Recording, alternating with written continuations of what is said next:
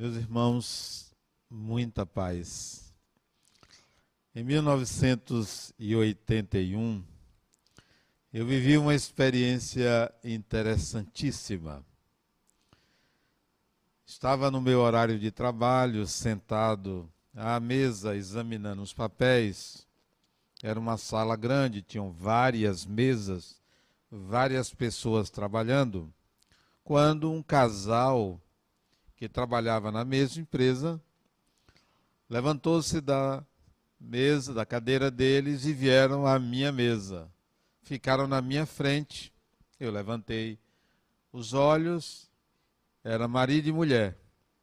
Ele disse para mim assim: Adenauer, você tem um tempo para conversarmos? E eu pensei que era um assunto de trabalho. Eu disse, pois não. Se eu vou mostrar a você o que de ruim o Espiritismo faz na sua vida. Eu tomei um susto. Enquanto ele começou a falar com a Bíblia que ele tirou de uma sacola, abria, lia um versículo, ela entoava uns cânticos bem baixinho. Isso em pleno horário de trabalho. E eu ouvindo. E ele abria um versículo, já estava tudo marcado na Bíblia, o que constava ali contra o Espiritismo. E eu ouvi no mínimo meia hora de pregação, sem interromper, ouvindo seriamente, educadamente, e refletindo em cada afirmação o conteúdo. Ao final da pregação dele, eu fiquei calado. Calado eu estava, calado eu fiquei. E ele ficou em pé à minha frente, ela do lado direito da mesa, ele do lado esquerdo, eu aqui sentado no meio, olhando para cima, e ele esperando que eu dissesse alguma coisa. Eu não disse nada. Porque eu tenho um, um, não sei se é um problema, eu não tenho um impulso para a ação. Se acontecesse alguma coisa aqui, eu não sairia imediatamente para fazer alguma coisa eu analisaria a situação primeiro. Tivesse um incêndio, eu olharia primeiro a extensão, onde é, se tem extintor, antes de ir lá para apagar. Se tivesse um terremoto, eu primeiro sentiria o balanço do chão. Depois eu iria avaliar se teria perigo ou não. Eu não tenho uma iniciativa imediata, impulsiva. Então, quando eu vi aquilo, eu fiquei parado, quase em estado de choque, porque era no horário de trabalho. Ele não aguentou o silêncio e disse: Você não vai dizer nada? Só me ocorreu a seguinte ideia. Fulano, eu notei que na sua fala, tudo o que você falou, que nós temos o mesmo conceito sobre Jesus. Há algo que nos une. O valor que você atribui às palavras de Jesus, eu também atribuo um valor muito alto. Isso nos iguala. Acabou. Eu não entrei em contato com as diferenças mas sim o que nos unia. Ele deu a volta, ela deu a volta, voltaram a trabalhar, eu voltei a trabalhar. Tempos depois, ele me procurou em particular. Tempos depois, mais de um ano depois, talvez dois anos depois, ele me procura em particular. Saímos da sala, e fomos conversar no pátio de estacionamento. Ele disse: Adenauer, minha mulher está com problemas psicológicos. E eu queria, queria pedir a sua ajuda. O que é que você podia fazer por ela? O entendimento claro para mim é que ela estava vivendo problemas mediúnicos. E ele pedia a ajuda do espírita, ele evangélico, pregador. Não era um pastor, mas era um pregador. E eu orientei. Ela não tinha ido trabalhar, eu orientei o que fazer, que levasse ao centro espírita. Ele levou. Ela estava totalmente obsidiada, quase que possuída por uma outra mente que teleguiava ela, se não fossem medicações que a protegessem. E ela ficou assim durante anos, perdeu a noção de realidade e teve que ser aposentada por invalidez, por um problema mental. Depois, eles se separaram, ela foi internada durante anos no Sanatório São Paulo, ela saiu e aderiu ao Espiritismo por conta da mediunidade. Nunca me esqueci daquele episódio. Ele nunca mais eu vi. Me aposentei da Caixa Econômica, acho que ele continuou trabalhando, ela foi aposentada por invalidez. Me faz lembrar o que é que o ser humano pode fazer baseando-se na interpretação de um livro, na interpretação de algo chamado Evangelho. Quando eu olho para a Idade Média e me lembro o que fizeram em nome de Jesus, em nome do Evangelho, eu me preocupo hoje o que é que estamos falando o que é que estamos fazendo em nome do mesmo livro?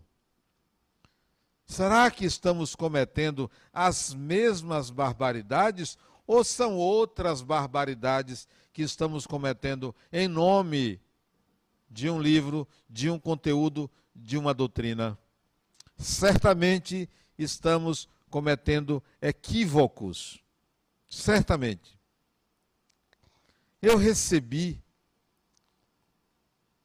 um filme pela internet onde duas pessoas conversavam, ambos judeus,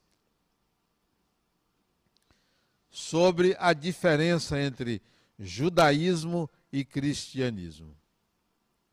E eu estou pensando que é uma coisa séria, porque os judeus são pessoas muito sérias mas aqueles dois objetivavam nos confundir, porque ele fala do judaísmo e do cristianismo.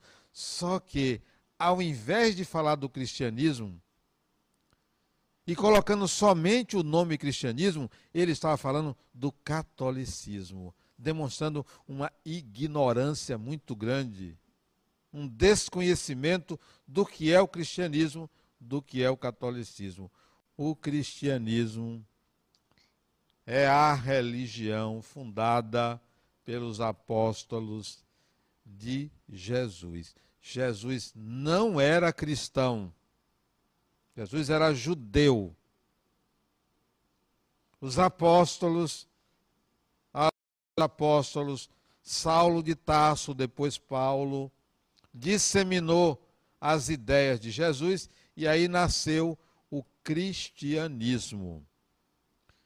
O cristianismo se dividiu desde o nascimento em várias religiões sob o nome de cristianismo.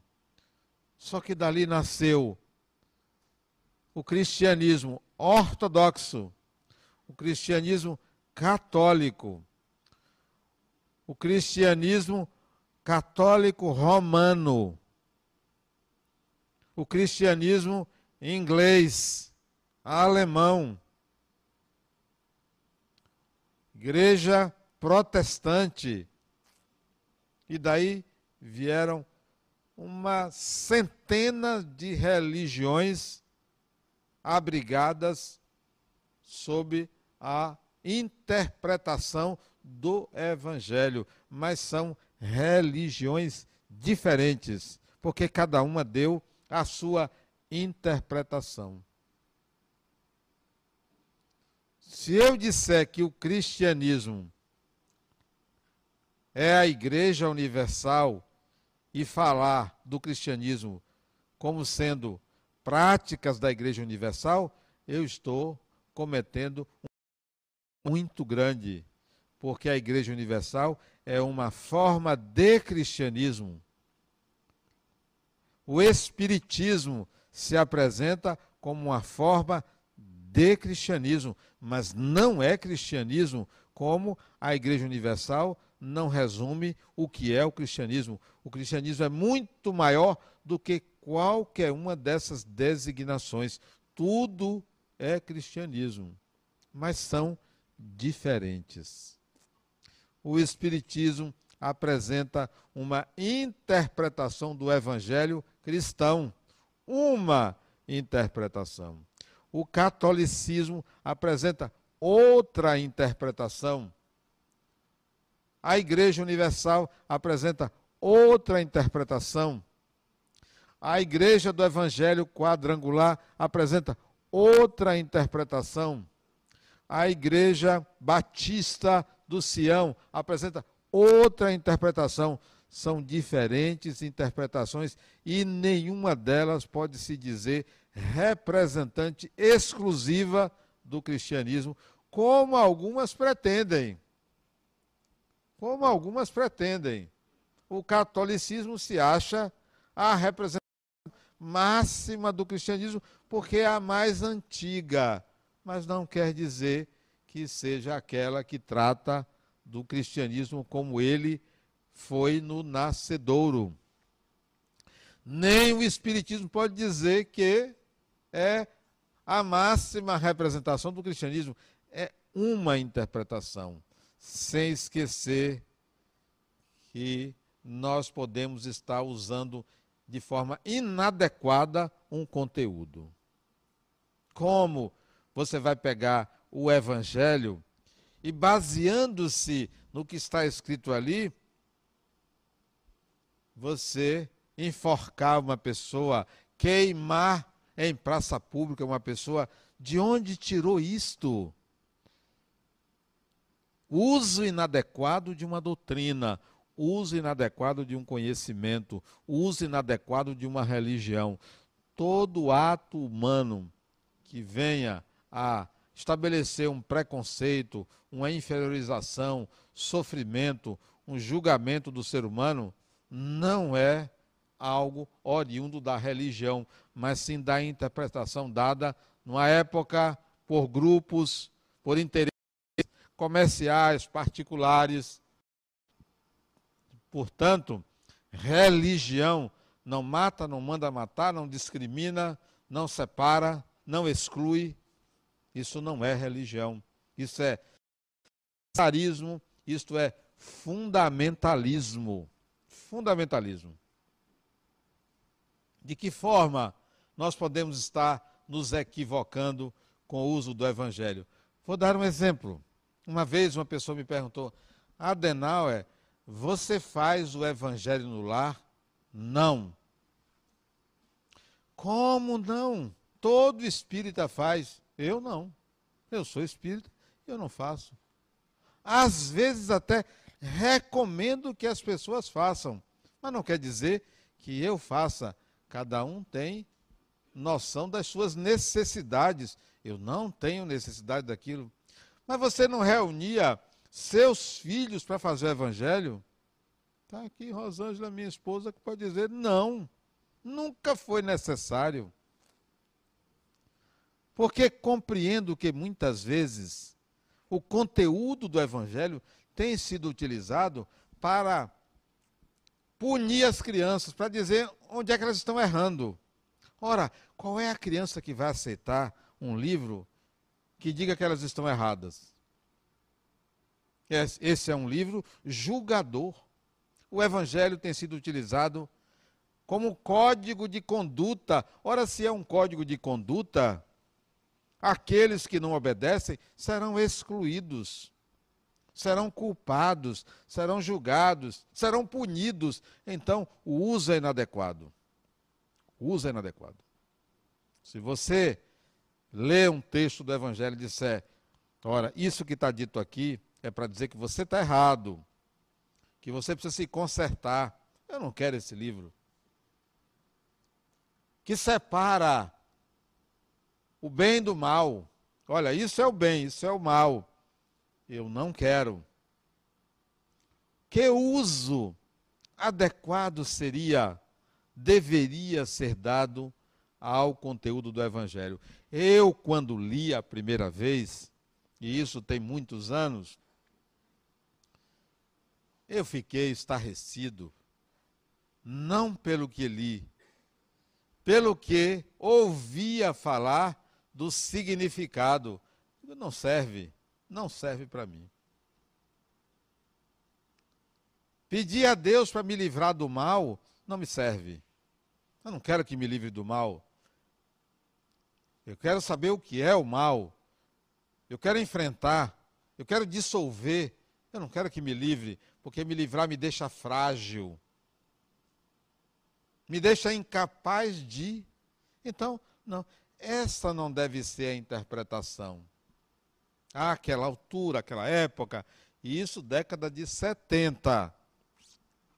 Um indivíduo me perguntou no centro espírita, que eu fui fazer uma palestra, se Adenauer, o que é que você acha do Pai Nosso? Digo, é interessante. Para aquela época é interessante. Você reza o Pai Nosso? Eu disse, não. Não tenho hábito. Eu não tive iniciação religiosa. Não tive, que foi uma bênção. Porque senão eu estava com as matrizes que geraram interpretações rígidas, padronizadas. Não, eu não rezo o Pai Nosso. Nunca mais ele pisou no centro espírita, porque me chamou de herege. Ah, herege é um termo da Inquisição. Isso é Inquisição. Isso é um julgamento moral de uma pessoa, porque é uma ideia. Eu tenho o direito de ter as minhas ideias e tenho o dever de respeitar as ideias dos outros. Tenho o dever. Se alguém chega para mim e para mim, o Pai Nosso é sagrado. Ótimo para você. Não vou dizer nada. Mas se me perguntar, Adenói, para você o que é, não é sagrado. Ah, mas você não me perguntou o que é para mim? Eu não respeitei o que é para você, então respeite o que é para mim. Uso inadequado, interpretações cristalizadas, levando pessoas a discriminar pessoas. Por que faria isso? Por que vou usar isso aqui para doutrinar crianças? Para dizer que elas, na hora do evangelho, né?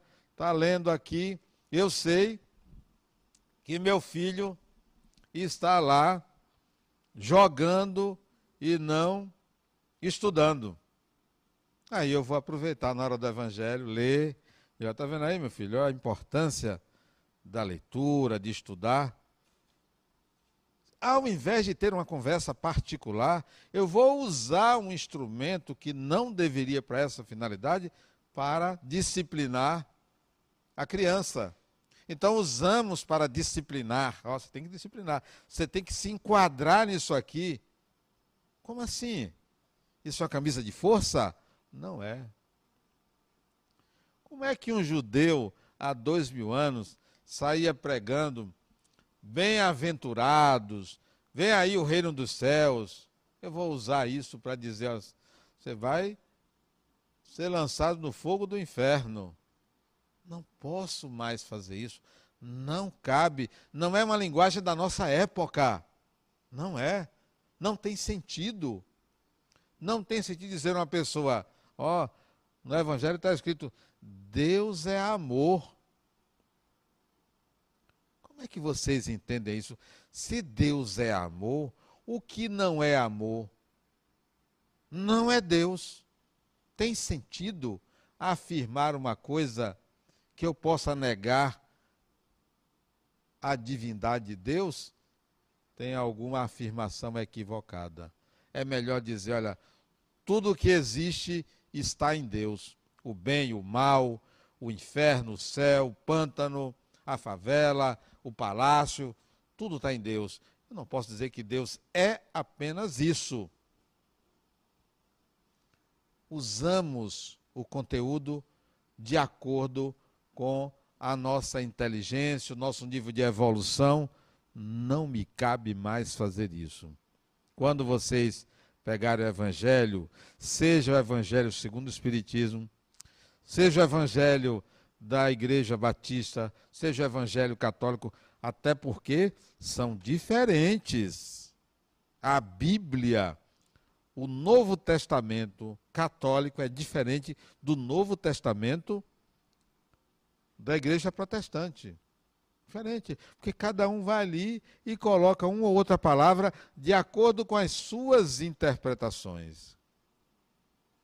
De acordo com o senso comum da sua religião. Eu estudei o Novo Testamento por uma Bíblia que me foi dada em 1972, no Rio de Janeiro, por um pastor, uma Bíblia protestante. Ela é mais fidedigna. Nada contra a Bíblia católica, mas a protestante é mais fidedigna, embora radical. Mas ali, estudei por ali, 1972. Ali eu vi que eu poderia ter lições muito importantes daquele judeu, muito importantes. Nada moral. O evangelho não é um código de conduta moral. O evangelho para mim é contém ensinamentos do funcionamento da mente. Do funcionamento da mente. Como funciona a mente? trata disso. Trata de alguém que chegou a dizer: olha, gente, ó, quando você pensar em julgar uma pessoa, não se esqueça que você também tem que se julgar. Isso é um mecanismo de defesa. Olhar para o erro do outro e não olhar para o seu. É um mecanismo de defesa. A mente funciona assim. Mas a gente pensa que tem que se pautar por um código moral. O evangelho não deve ser utilizado tão somente como se utiliza para moralizar as pessoas. O parâmetro é certo ou errado, bem ou mal. Espera aí, é só esta forma de julgar? De analisar uma situação? De analisar o comportamento de uma pessoa?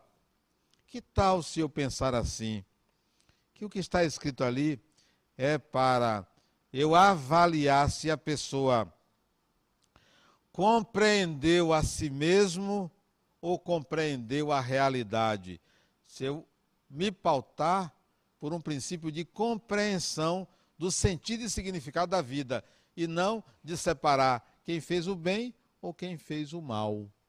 É pobre o uso do evangelho para separar o bem e o mal, é pobre. Isso valeu numa época em que só existia esse parâmetro de avaliação do ser humano. Ninguém pensava em projeção, projetar inconscientemente o que te incomoda no outro. Eu estava dizendo agora há pouco, quando uma pessoa tem vergonha de se apresentar em público, quando uma pessoa é tímida chama-se complexo de superioridade. Porque esta pessoa que se exige uma alta performance não aceita errar. Complexo de inferioridade é quando a pessoa é arrogante. O arrogante tem um complexo de inferioridade. Para compensar a sua inferioridade, quer mostrar que sabe mais, que é melhor, que fala mais alto, que tem poder. O Evangelho contempla esta situação. esta percepção. São vários complexos que estão ali. Jesus, aquele judeu, ensinando para aquele povo fazer um upgrade, uma atualização da consciência. Mas a gente acha que é um código de conduta moral. Como assim moral? Se fosse um código de conduta moral, não excluíam Jesus chicoteando no templo. Essa é conduta moral? Ah, não, aquilo ali está errado. Só vê o lado bom do judeu, do Cristo, de Jesus. Oh, então é assim, eu vou selecionar ao meu gosto? Não, não é um código de conduta moral, porque se fosse, ele só, só estava escrito ali tudo de bom. E não está. É um código de conduta moral você ter um ser humano, Jesus, não chamar uma mulher, só 12 homens. Que moral é essa? Machista. Mas isso é aceitável se você olhar que o judeu era assim. Hoje não. Hoje não. Hoje não é assim. Mas era assim e ele fez assim. Isso é código de conduta? Vocês, mulheres, acham que devemos nos pautar dessa maneira? Não, não é assim. Não é um código de conduta. É para analisarmos o que é que está por detrás daquelas falas.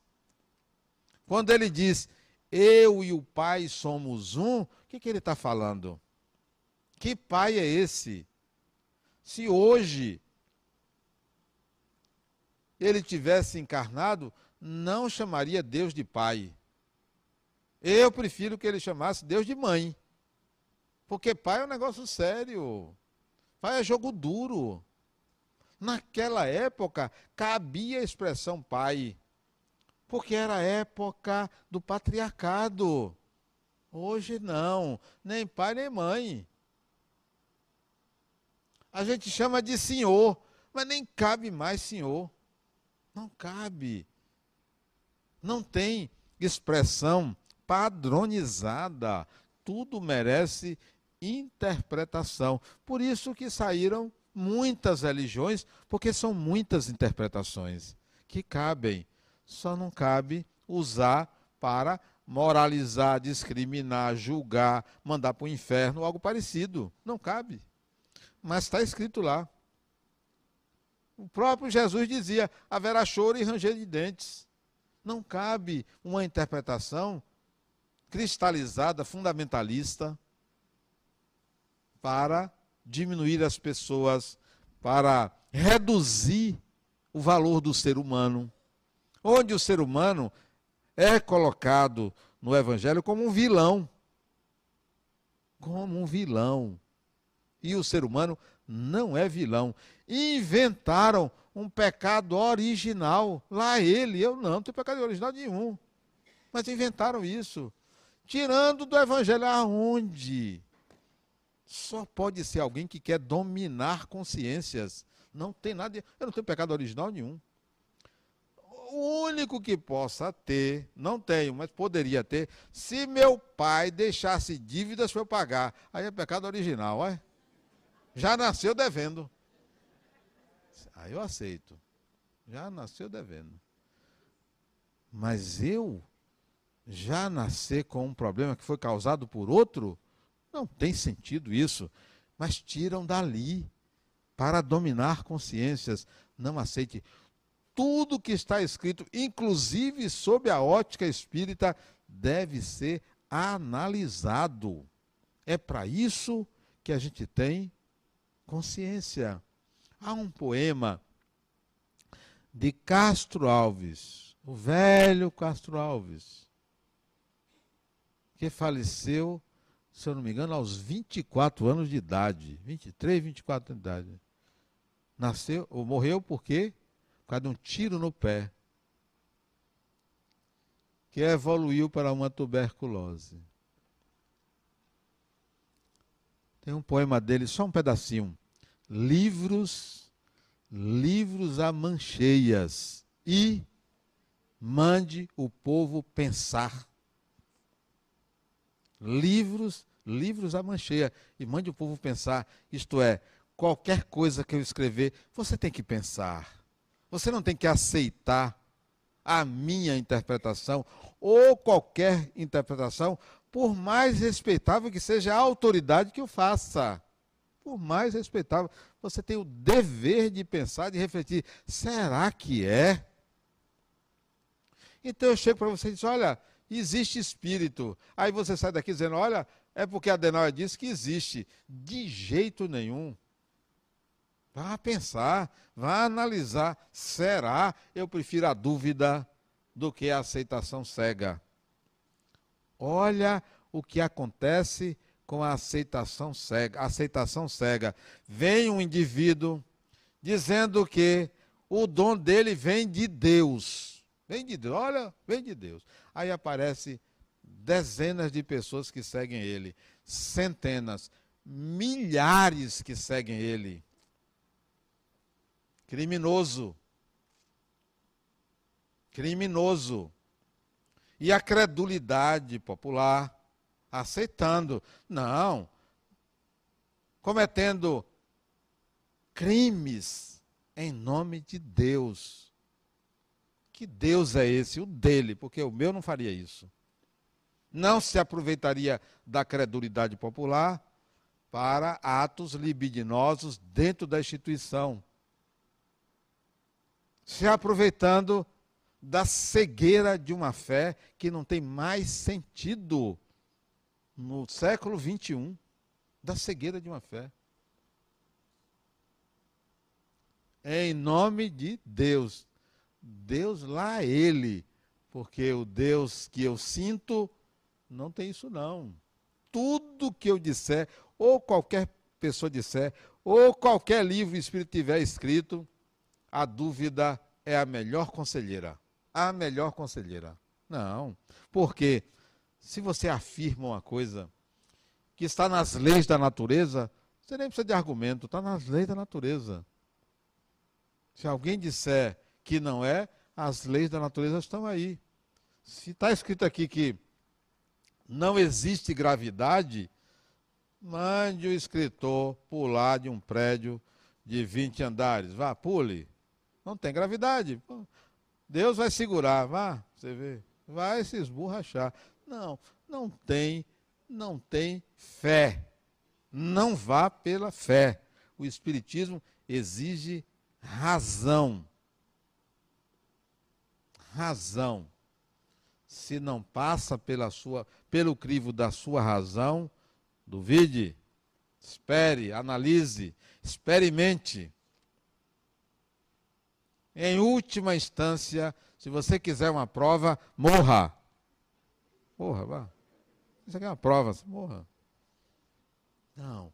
O evangelho tem sido sacrificado para atender interesses de poder coletivo, de conduzir mentes, falando em catástrofes. Ó, está escrito aqui, ó, a salvação está se você aceitar isso aqui. Vem uma pessoa chegar para mim, Adenauer, dia 21 de março de 2019, vai acontecer uma catástrofe no Brasil. Que dia é hoje? 19, né? Dia 21 de março, né? 21 de março de 2019. Que dia é hoje? Quer dizer, são 8h35 até a meia-noite pode ser que aconteça essa catástrofe. Mas quem disse isso está prestando um desserviço ao Espiritismo. Espiritismo não é para premonição.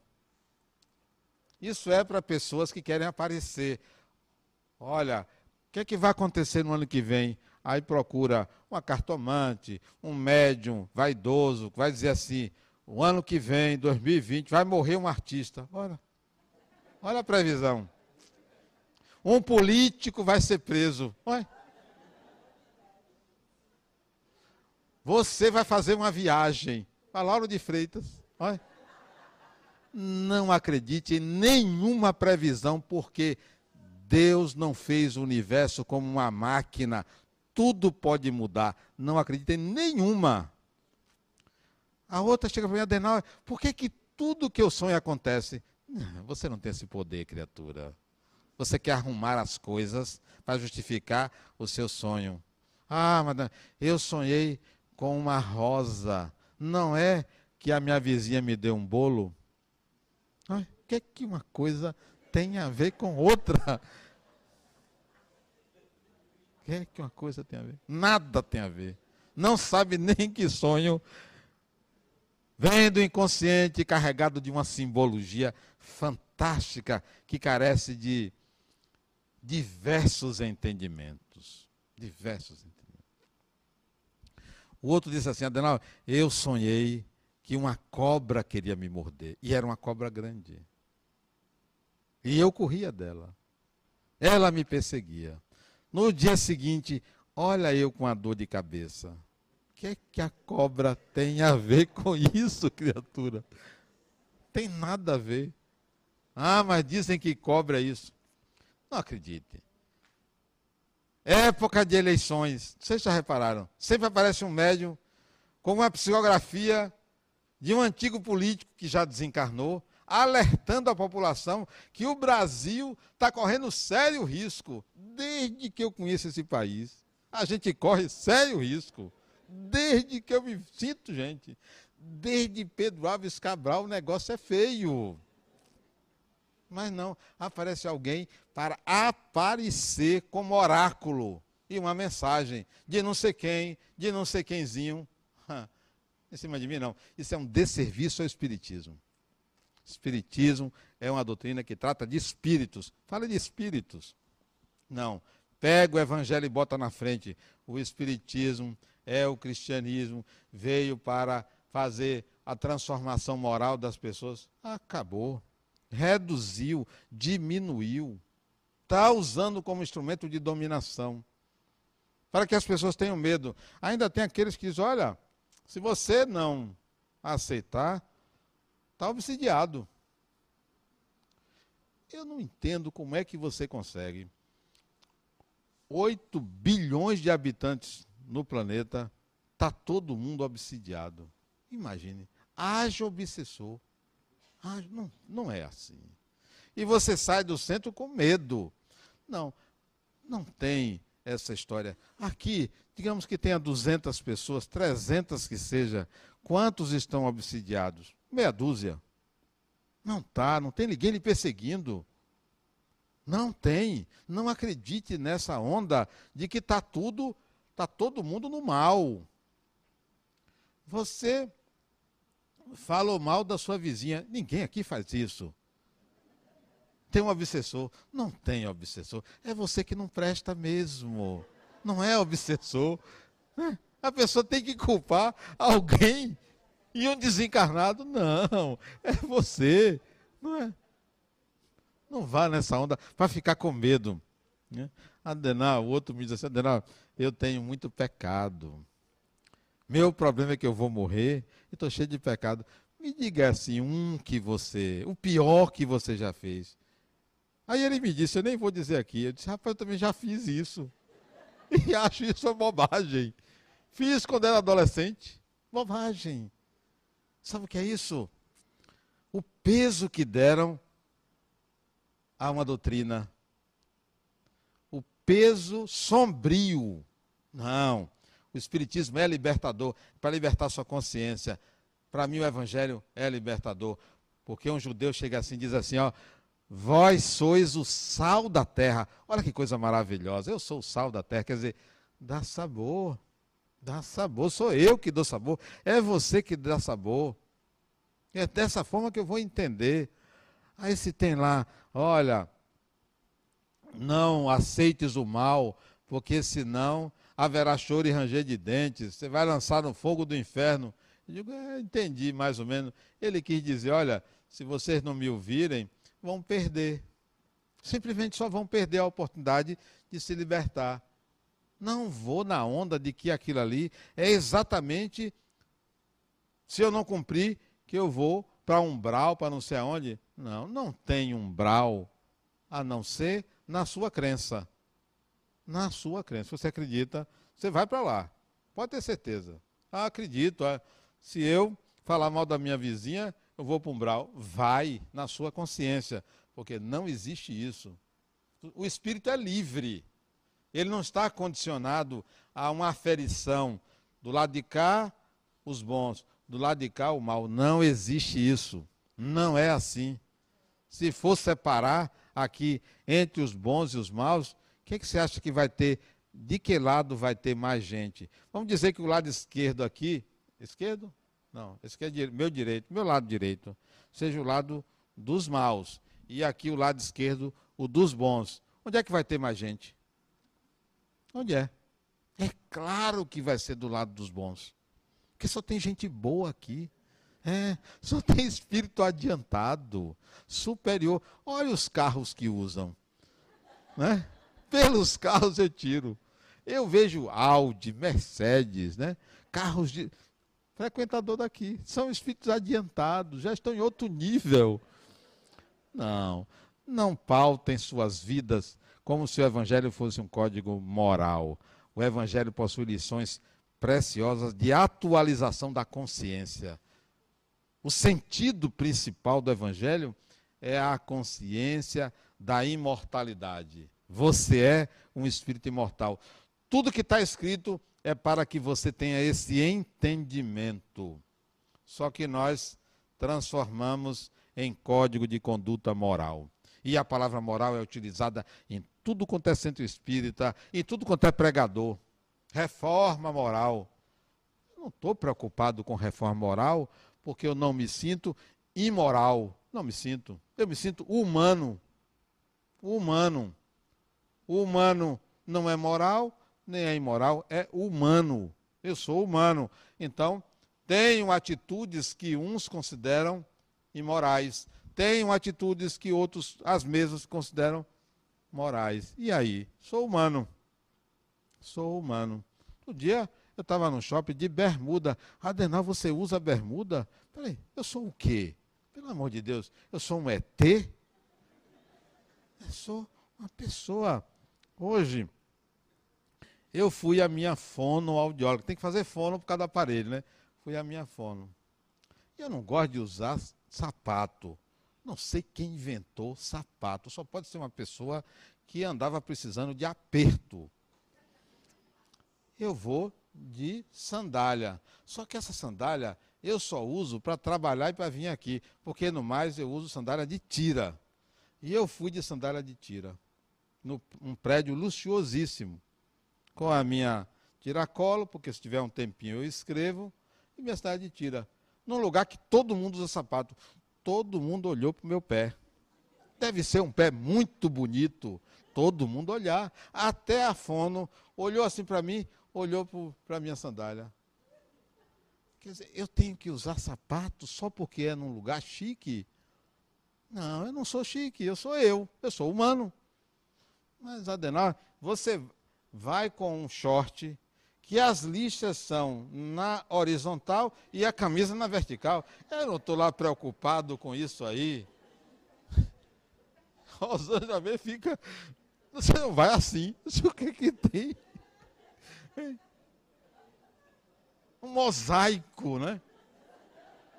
Não, você tem que seguir uma norma. Não, deixa eu ir assim. Não vou nu.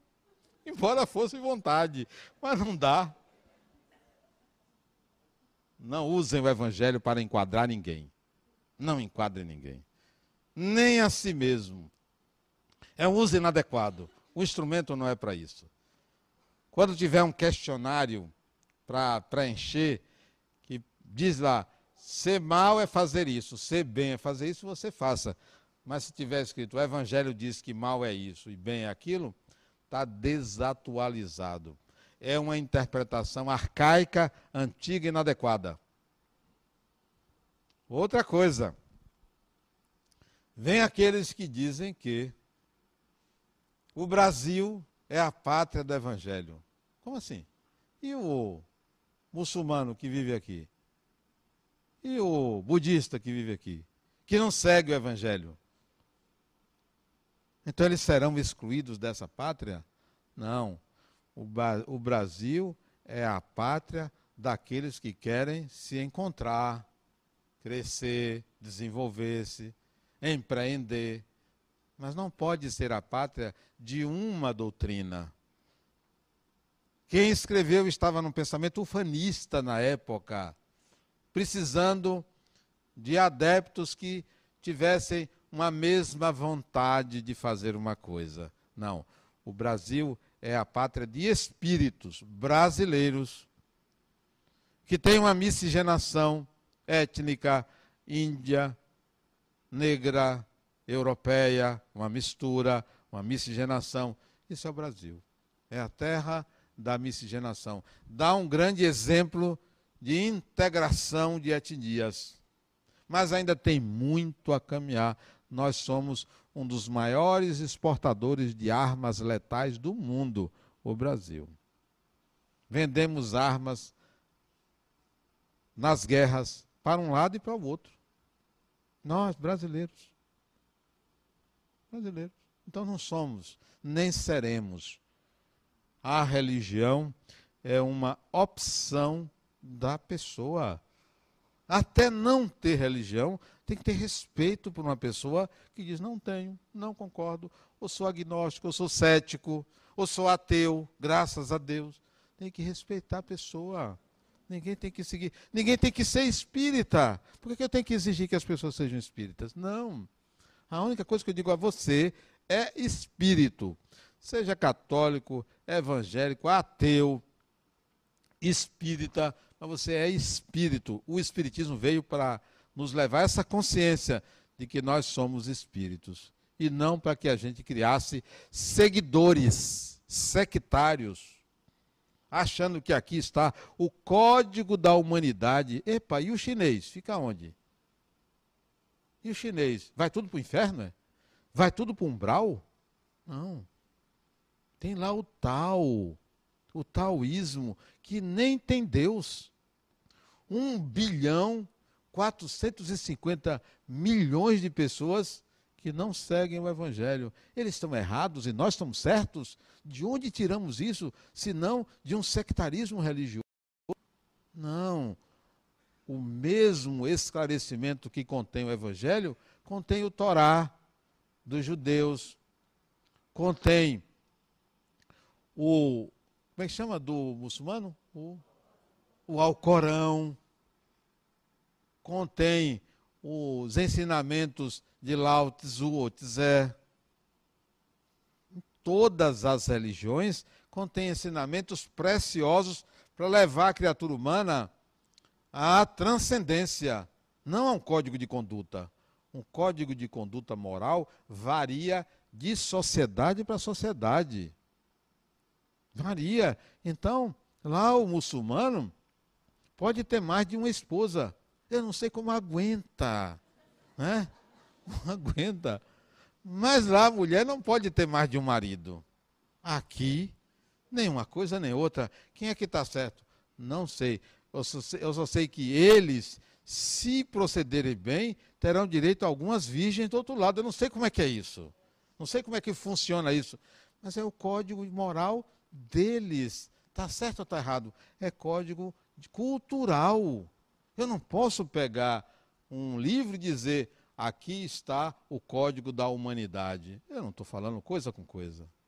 Preciso ter uma visão crítica, uma percepção de que aqui contém ensinamentos que merecem reflexão e atualização. Atualização. Constante. Contextualização. Não vou utilizar isso aqui para educar as crianças da forma como está escrito. Eu vou ter que contextualizar, vou ter que trazer o presente. Bom, e meus filhos que não tinham educação, não tiveram educação religiosa, aliás, a condição que eu fiz para casar, não ser batizado. Não batizar. Não sou católico. Posso até casar na igreja, e casei na igreja. Fui lá, cumpri o negócio lá, né? E voltei para. Para onde? Um hotel, um negócio desse. Tanto tempo, né? Não, não, não tiveram essa iniciação. Tiveram o quê? Um pai e uma mãe que sempre se pautaram por uma ética. Pronto. Quer ser batista, católico, espírita, pode ir. Pode à vontade. É direito seu. Quer se batizar? Pode se batizar. Depois de uma certa idade, você pode escolher. Até entrar na adolescência, não. Não serão batizados. E não foram. Não sou católico, não são católicos. São espíritas secundário. Secundário isso. Minha filha disse para mim: Meu pai, espírito morre. Seis aninhos de idade. Espírito morre? Não, minha filha, espírito nunca morre. Isso eu assisti num filme educativo com ela, Rambo 4. Eu e ela assistindo. Né? Filme educativo, um pai exemplar. Lá, Rambo com uma bala matava 20 de vez. Ela ali sentadinha assistindo comigo, eu ali. Ela, meu pai, espírito morre. Minha filha, espírito nunca morre, mas deixe seu pai assistir o filme. Olha que pai fantástico, né? Aí estou ali assistindo lá, Rambo mata um, mata dois ali. Recentemente até meu neto disse assim, vovô, como é que você é espírita e assiste filme de violência? Olha que inconveniência ele, né? Aí, ela lá, né, comigo, de repente, eu lá entusiasmado com o Rambo, já quase usando eu uma banda aqui, ela, meu pai, espírito atravessa a parede, olha que inconveniência. Eu lá assistindo o filme, né, tentando educá-la, né? Mas, claro, minha filha, espírito atravessa a parede. E lá assistindo o filme, né? Já meia hora de filme, eu interessado, ela sentadinha ali quietinha, seis aninhos, né? Meu lado, assistindo videocassete. Não sei se vocês sabem o que é isso, né? Videocassete. De repente ela disse, meu pai, espírito pode entrar no meu quarto? Aí eu parei porque vi que ela já estava totalmente out em relação ao filme. Lamentei, né? Mas parei. Sim, minha filha, espírito pode entrar no seu quarto. Qual é o problema? Meu pai, como é que eu vou trocar de roupa? Olha o pudor dela. Eu disse, minha filha, você não toma banho com seu pai? Eu nu, você nua. Você não toma banho? Toma, mas você é meu pai os espíritos que entram no seu quarto têm o mesmo grau de intimidade que seu pai tem com você. Então não se preocupe, haja naturalmente. Essa foi a educação espiritual que eu dei. Tratar do assunto quando o assunto era requerido. Quando o assunto merecia um entendimento a partir de lá para cá, porque não me preocupei em fazer isso, porque entendo que são espíritos. Se saísse da conduta ética, eu chamava atenção. Ó, eu chamava atenção. Rosângela descia o malho, né? Eu chamava atenção. Bastava um olhar, bastava uma palavra, mas nunca precisei usar o evangelho como instrumento de aferição da qualidade moral dessa ou daquela pessoa uso inadequado do instrumento. O Evangelho está para que nós tomemos consciência da nossa condição de espíritos imortais que nós somos. Por isso que ele dizia: o reino dos céus é como um tesouro escondido no campo. Um certo homem encontra o tesouro e enterra o tesouro. Vende tudo que tem e compra o campo. Pronto. Isto é o Evangelho. O tesouro oculto é a sua imortalidade. Descubra ela. Compre o campo, quer dizer, viva uma vida na totalidade, consciente dessa condição sua e não atrás de uma crença. Não se apegue a uma crença, porque você não precisa de uma crença. Você é o espírito que você está precisando acreditar que existe. É você. Muita paz.